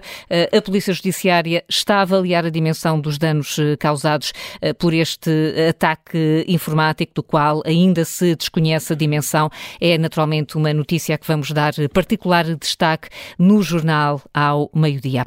Agora sim, eh, retomamos o contracorrente, falamos da realização do Campeonato Mundial de Futebol no Qatar. Já ouvimos uh, vários ouvintes, mas ainda não sabemos o que estão a dizer as redes, João Miguel. Estás-me a convocar. Estou. Rita Vaz Pinto escreve que Marcelo Costa e Santos Silva não deviam de forma alguma ir ao Qatar, mas o problema é mais profundo, escreve esta ouvinte, e pergunta Rita Vaz Pinto o que podemos nós fazer para que as coisas mudem. Está triste esta ouvinte com a, com a sensação generalizada de incompetência, falta de sentido de Estado e falta de formação de quem governa o mundo e Portugal. Augusto Santos escreve que houve governantes, ou pergunta, aliás, eh, houve governantes que foram ao Mundial, eh, ou foram ao futebol à conta da Galp e pediram admissão.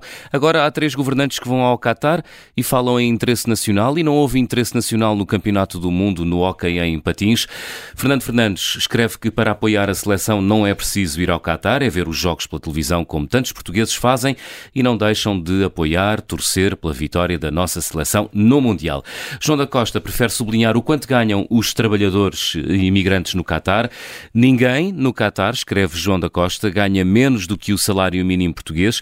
Esses cidadãos asiáticos poupam boa parte desse salário e quando regressam a casa dão uma boa vida às suas famílias. Isabel Potier questiona direitos humanos e todos os que compram produtos made in China. Lamentavelmente, o mundo rege-se por interesses e não por valores. Estamos aqui a ouvir falar muito em contradições. A Helena, a Helena Matos promete que também uh, uh, tem outras para apontar, mas vamos só ouvir mais um uh, ouvinte, o Rui Meireles, que é jurista e que liga de Lisboa. Bom dia. Olá, muito bom dia. Bom dia, bom dia também à Helena e ao, Zé Manel. Um, eu, eu, gostei muito de ouvir o, o professor Paiás Maduro, porque realmente é uma pessoa que fala com, enfim, com uma, com uma experiência diferente internacional e, portanto, é um professor de Direito e, e, e tem muito domínio destas matérias e é, e é muito interessante perceber como é que ele fala eh, deste fenómeno uh, internacionalmente, portanto, explicando que realmente há aqui um grande problema com o Qatar, mas que em Portugal não há problema nenhum com a mistura entre o futebol e a corrupção, e entre o futebol e a política. E, portanto, não há, quer dizer, nós cá não temos exemplos disto. quer dizer, no Qatar é um grande problema. Em Felgueiras ou no Arrentela não, não há problema nenhum. Isto é realmente muito interessante. eu acho muito bem que o, que o, que o presidente Marcelo vá ao Qatar. Uh, nós temos uma, temos uma, uma transportadora aérea pública que, que, ainda não funciona em energias renováveis, portanto é, é, preciso ajudar também aqui a nossa companhia aérea. Acho que uh, faz muito bem ir, o, o Primeiro-Ministro também e o, e o Presidente da Assembleia da República, esse sistema de, de irem os três uh, em representação dos jogos que não interessam para nada, acho que é muito interessante. Acho que eles até deviam Quer dizer, nós, nós hoje pagamos aos governantes para andarem sempre neste, neste rufa-rufa de, de, de, atividades. E realmente estas locações deviam ser todas feitas pela TAP. Eh, o Marcelo, quando vai à Fatacil ou ao Viveja, também devia ir pela TAP e, portanto, isto eh, é sempre muito positivo para o país. As pessoas estão todas muito aborrecidas com esta coisa do Qatar e eu tento perceber a, a, a razão pela qual as pessoas ficam aborrecidas e é um bocadinho complicado porque nós, ao, uh, ao tentarmos ver os, os jornais, as notícias, uh, parece que uh, havia um jogo, que era aquele jogo dos pés, que, que, as pessoas, para não, para não se perceber o que é que as pessoas diziam, punham uns pés nas palavras. E, portanto, eu nunca percebi como é, como é que isso funcionava, mas, mas era assim. E nós hoje em dia estamos a jogar ao, jogo do Ronaldo. Quer dizer, quer dizer nós dizemos, ah, é Ronaldo, e o Ronaldo, e o Ronaldo. E, e, é no meio dos Ronaldos que nós temos que tentar perceber o que é que se passa, porque como só se fala no Ronaldo, é, é, fica muito complicado. Eu nisto destaco duas coisas em relação ao Qatar. Que, que, para mim são, muito, são dois temas que eu gosto e, portanto, perturba-me imenso uh, ver isto. Aliás, o professor Poiás Maduro ontem na RTP também alinhou neste, num destes temas na RTP portanto, assim, contribuindo assim para a divulgação das, das fake news, que é a, a, a, homossexualidade é um crime no Catar. Eu, eu gostava que me explicassem uh, uh, qual é o, o, o, funcionamento disto. Porque a homossexualidade não é um crime no Catar, não é um crime na Hungria. Este já foi, já foi, feito, já foi testado na Hungria, já foi testado na Rússia. Nós, volta e meia, quando, quando não gostamos. Não temos interesse num país. Eh, por qualquer razão, como, como disse a Helena, é o saco pancada do momento. Nós dizemos, ah, eles não gostam dos homossexuais. Estou no Qatar, que andam os homens, os homens arroz todos ali de túnica, eh, de não andar uns com os outros, quer dizer, eh, não gostam da homossexualidade. A homossexualidade é um crime. Eu, não percebo sinceramente, porque não existe nada na legislação catariana que diga que a homossexualidade é um crime. Mas, mas pronto, o Miguel Poiás Maduro certamente a esclarecer isso na sua próxima intervenção daqui a oito dias.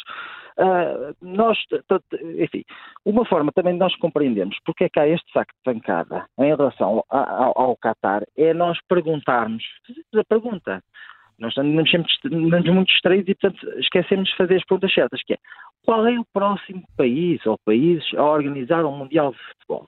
Nós já somos candidatos para 2030, portanto, Uh, ainda não fomos apurados, somos é Portugal, Espanha e este nosso país vizinho e irmão, que é a Ucrânia. Mas em 2026, quais serão os países que vão organizar o, o Mundial de Futebol? Deixa esta pergunta no ar. Porque realmente, uh, nós, uh, enfim, há coisas que nós não suportamos e, portanto, nesta cerimónia de abertura, as pessoas estavam todas à espera da Shakira a abanar-se e tivemos lá aquele deficiente, pá, pronto, e as pessoas ficam muito uh, com isto, uh, estranham muito e, e, têm muitas saudades da, da, do abanar de ancas da Shakira. E, e, e, portanto, e achamos que um país que faz uma cerimónia uh, com um senhor que não tem pernas é que são pessoas que não respeitam os direitos humanos. Bom, era esta a minha intervenção. Muito, muito obrigada, muito obrigada uh, por ter deixado aqui esta, esta intervenção e Helena Matos, de facto, temos ouvido aqui falar muito em contradições. não há países puros nestas matérias. Bem, claro que não há nenhum país puro, infelizmente, quer dizer, porque a pureza só existe na, nas ditaduras e, portanto, vamos nos deixar dessa ideia da pureza e, e deixar as contas da pureza por conta da Al-Qaeda, que, que realmente acha que o futebol leva a corrupção e, a, e vários outros problemas, corrupção moral ao, e pessoas indesejáveis ao Qatar. Eu chamaria a atenção que nós temos, sobretudo aqui, em relação hum, muito em, eh, em relação, a, sobretudo, às questões das mulheres, um, então o caso ainda fica muitíssimo mais irritante e muitíssimo mais hipócrita. Eu recordo que quando a administração Biden retirou do Afeganistão, de uma forma hum, difícil de entender e de justificar, uh, uma das questões que se coloca, portanto, são as questões dos direitos das mulheres sob os talibãs. E uh, que é uma forma ultra rigorosa Uh, não é apenas uma questão religiosa, é também uma questão cultural, quer dizer, nada que se compare com aquilo que acontece no, no Catar, no Oman, no Dubai, absolutamente nada. E o anti-americanismo de, e o anti-americanismo, o espírito anti-ocidental de, de, de, muitas pessoas autodenominadas feministas no mundo ocidental, nomeadamente em Portugal, Espanha, França, levou-as quase a considerar que era nós não podíamos dizer que os direitos das mulheres iam sofrer um gravíssimo atentado no Afeganistão, porque não se sabia, porque os talibãs de, de agora já não eram os talibãs do passado, porque tínhamos de perceber que, uh, que, a, que, a, presença ocidental era uma violência e muitíssimas outras coisas, nós não estávamos a ver bem, não é? Portanto, uh, logo, pretender comparar o que acontece no Afeganistão com o que acontece no Catar é sem dúvida extraordinariamente diferente e é claro que a pobreza do Afeganistão também contribui para isso. Mas a Arábia Saudita é riquíssima e podemos ver como, apesar de tudo, as coisas são diferentes em relação ao Dubai e em relação ao Qatar. Ou, e o Sultanato de Oman também. Portanto, essa é uma questão. Depois temos aqui uma, uma dupla moral. A França vive, mas vive constantemente e neste momento de uma forma ainda mais intensa, até porque já se fala da introdução de, de, de, de uniformes em algumas escolas para evitar to, todos estes problemas. Uh, é uma discussão que volta e meia vem à tona, porque agora há o problema do, do véu das raparigas, junta-se também já o problema das vestes islâmicas dos rapazes, e aí andar, portanto, uh, os, os, os poucos professores que ainda em França levantam a voz contra uh, o, o, uso do véu nas escolas, que não é permitido pela legislação francesa, acabam a ter a sua vida transformada num inferno, para não dizer outra coisa, porque já houve casos de mortes, não é? simultaneamente vemos estas mesmas pessoas que, que acham que é, é, é uma coisa tenebrosa, uh, que é um racismo, que é uma xenofobia, não perceber as diferenças culturais uh, de algumas comunidades em França que, tapam as, que pretendem tapar as meninas e as mulheres e aquelas coisas todas, mas depois insurgem-se por causa da situação da mulher no Catar. Bem, eu também me insurjo por causa da situação da mulher no Catar e sempre que olho, quanto mais não seja, para aquelas famílias com uma, duas, três, quatro mulheres, confesso, confesso que tenho uma, uma. Eu sei que aquelas pessoas são riquíssimas e, portanto, têm imensas casas e as pessoas não se têm de cruzar. Contudo, gostava um dia de conseguir sair da minha carapaça ocidental e conseguir perceber como é que se organiza uma família naquelas, naquelas formas, não é? Da, da, da, da primeira esposa, da segunda esposa, da terceira esposa, da quarta esposa e por aí fora. Mas muitas vezes vivem juntas. Pois é, pois, olha, olha Zé, eu de qualquer forma, apesar de tudo, eu estava a pôr a coisa mais tranquila, cada uma no seu palácio, que era para não. não, não mas, mas digo-te uma coisa, tenho, tenho, tenho acho que devíamos tentar, mas, mas estamos aqui a falar disto, não é? Mas nós temos em França e também em Portugal questões que já se começam a colocar, nomeadamente à segurança social por causa da poligamia. Os, os nossos Estados não reconhecem a poligamia, não é?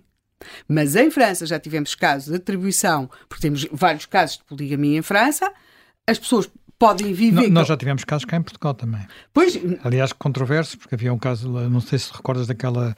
Uh, salva guineense que morava ali alguns Palinha de Sintra, Sim. que teve de tirar os filhos era claro que o pai dos filhos era um caso de poligamia. Pois, é? mas nunca ficou, ficou sempre mais ou é, menos nas entrelinhas. Mas as pessoas podem ser as pessoas, na minha opinião, desde maiores e vacinadas, podem viver como elas quiserem. Agora, o que não. Quer dizer, presumo que será o um inferno, mas pronto. Agora, mas para todos. Agora, o que eu não entendo, não aceito, é que a Segurança Social pague depois pensões a todas as viúvas. Porque, em geral, estes homens apesar de casarem com, eles casam com mulheres mais novas, portanto eles depois morrem mais cedo, e, e, e em França esta discussão tem-se colocado, porque realmente temos várias mulheres que nunca têm uma atividade profissional, a não ser estar em casa e ter filhos, quando eles morrem, quando os maridos morrem, Existem neste momento muitos advogados ativistas, presumo eu até de alguns que agora devem andar muito enervados com o Qatar, a reivindicar pensões para as duas viúvas. E depois chegaremos às três viúvas. Com isto, parece-me que de facto estamos aqui num campo, mas de enorme, enorme hipocrisia.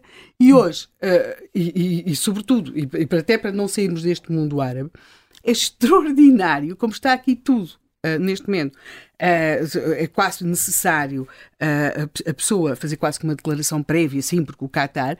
Mas eu, eu, por acaso, fiquei admiradíssima. Quer dizer, como é que o príncipe reinante da Arábia Saudita, neste momento já não sei se é rei, se é só, se é, se é só príncipe ou como é que é, que esteve em França, mas nós ouvimos os gritos do homem a ser morto na embaixada da Turquia. Ninguém disse nada.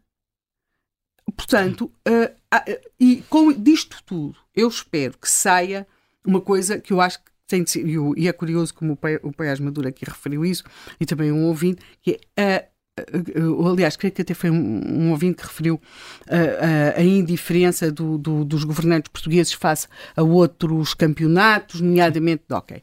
E que é, desliguem quer dizer, do futebol. Sim, o futebol existe, é muito importante, vamos assinalar as suas, as suas vitórias, eu acho isso tudo importantíssimo tudo importantíssimo. Mas existem outras atividades desportivas também. E isto seja aos governantes, seja às estações de televisão, nomeadamente a pública, passarem também a, a dizer que outras, eh, que outras modalidades existem. Com isto tudo e apenas, porque se calhar já não vou falar muito mais, para mim a melhor fotografia deste Mundial já está encontrada, é o Messi a jogar com o Ronaldo xadrez numa fotografia da Annie Leibovitz Provavelmente eles nunca estiveram frente a frente, mas acho que é, uh, sem dúvida, uma fotografia para recordar. E muito luxuosa, não é? Estão ali. Claro, muito, muito luxuosa. Uh, Raul Braga, uh, Braga Pires, Raul Braga Pires, professor na Universidade de Rabat, é nosso convidado também. Bom dia, uh, Raul Braga Pires, e bem-vindo.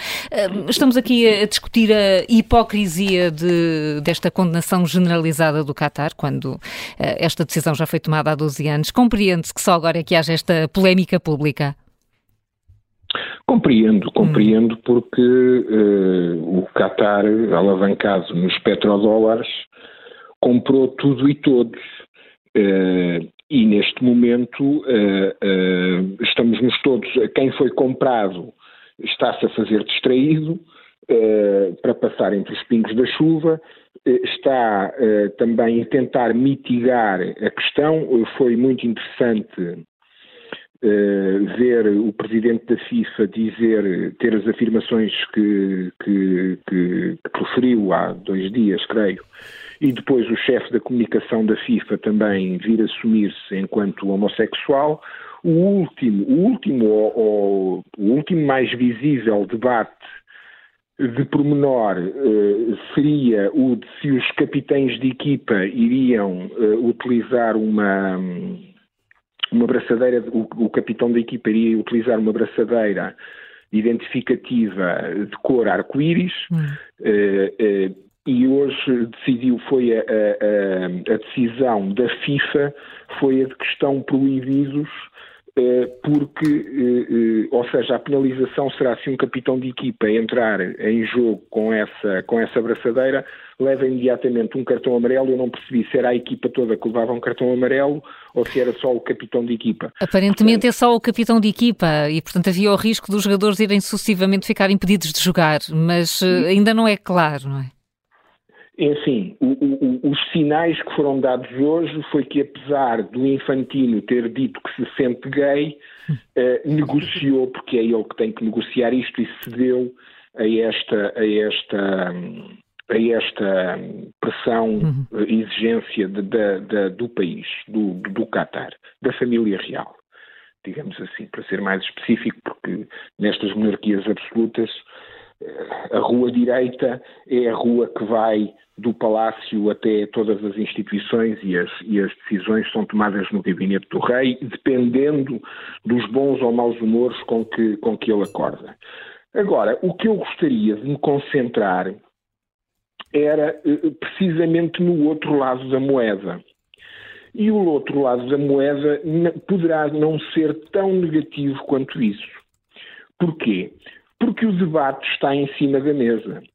E o debate está em cima da mesa e neste momento nós estamos a olhá-los diretamente nos olhos e a fazer esta, esta pressão, e é uma pressão planetária.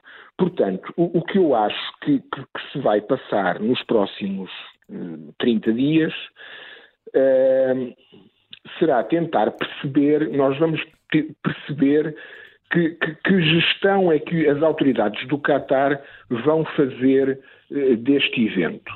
Uh, uh, neste momento é impossível o, a um Qatari, a um polícia ou a um mero cidadão Qatari encostar um ocidental à parede porque, e hoje houve imagens disso relativamente a um adepto uruguaio que confrontou, um, estava na mesma bancada que um adepto catari e, e, confrontou com um gesto de dinheiro, give me the money, algo assim, eu não percebi muito bem o que é que ele estava a dizer, e depois, no fim, já estavam todos abraçados, hipocritamente abraçados, uh, uh, em que o, o Uruguai estava a dizer que estava a ser muito bem recebido, que o futebol levanta paixões que eh, permitem atitudes irracionais, mas que vai tudo correr bem, etc, etc, etc, e que estão a ser muito bem recebidos e muito bem tratados.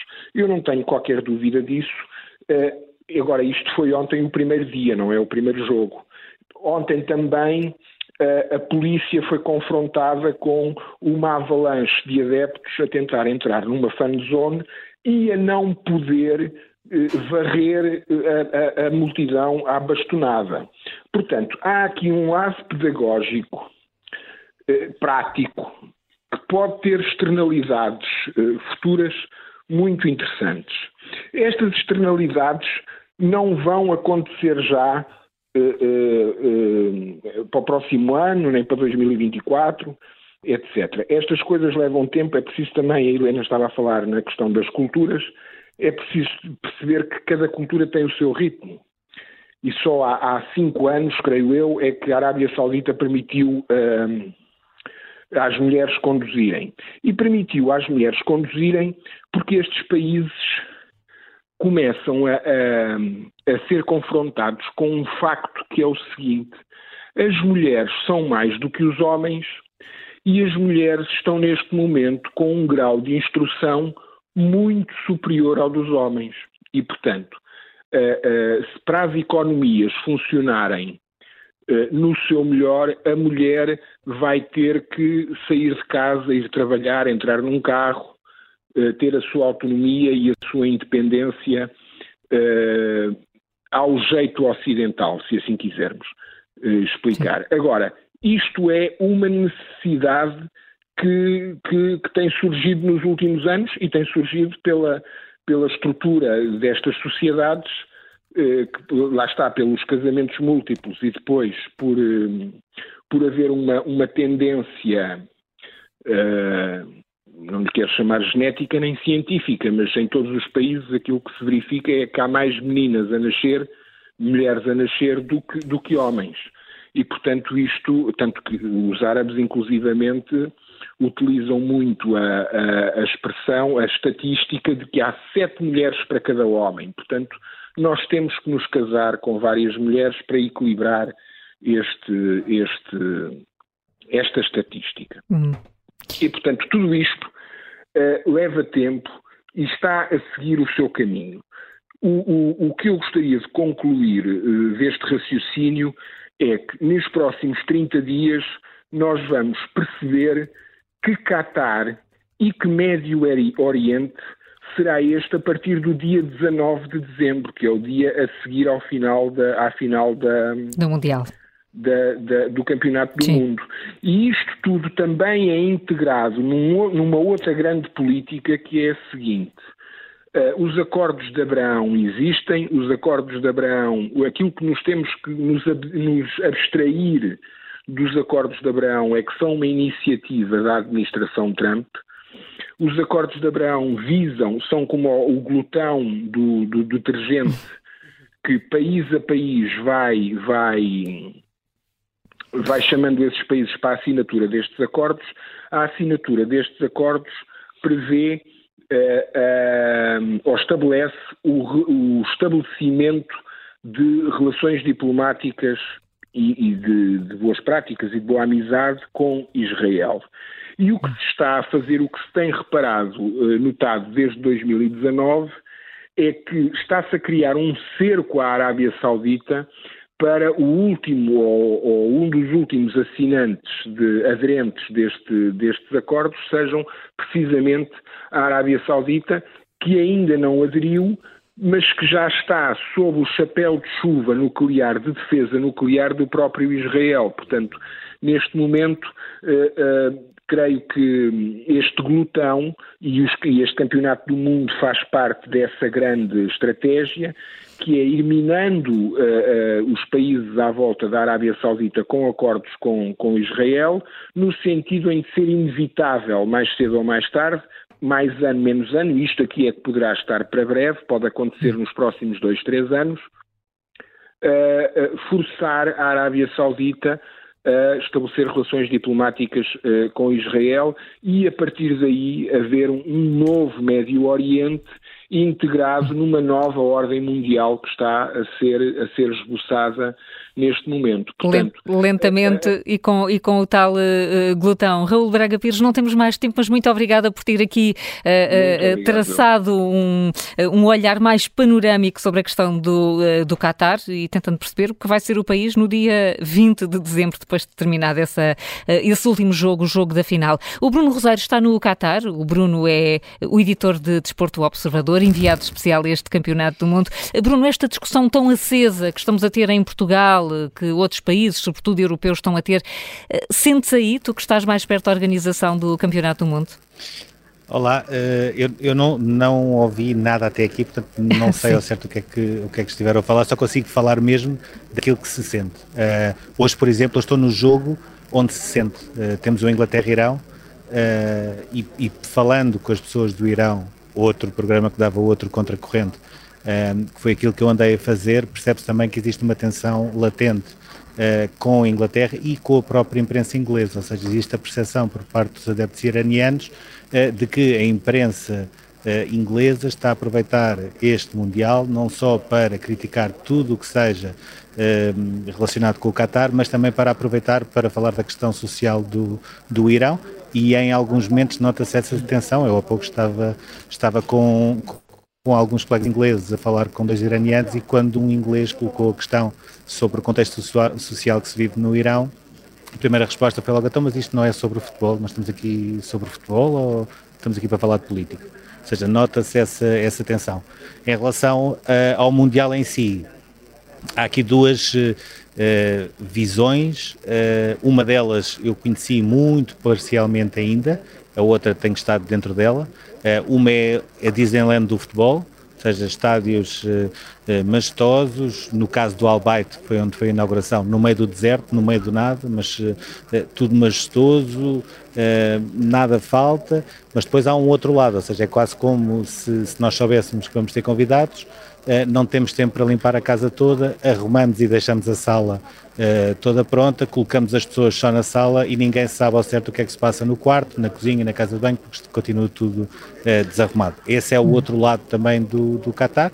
Uh, agora, sinceramente, e pelo jogo de abertura, Uh, há, há, diferenças uh, no próprio estádio, na maneira, por exemplo, como os cataris veem um jogo de futebol que não tem nada a ver com aqueles adeptos normais de um campeonato do mundo, mas quando se entra nesta órbita dos estádios e dos jogos, a diferença em relação aos outros mundiais não é assim tanta.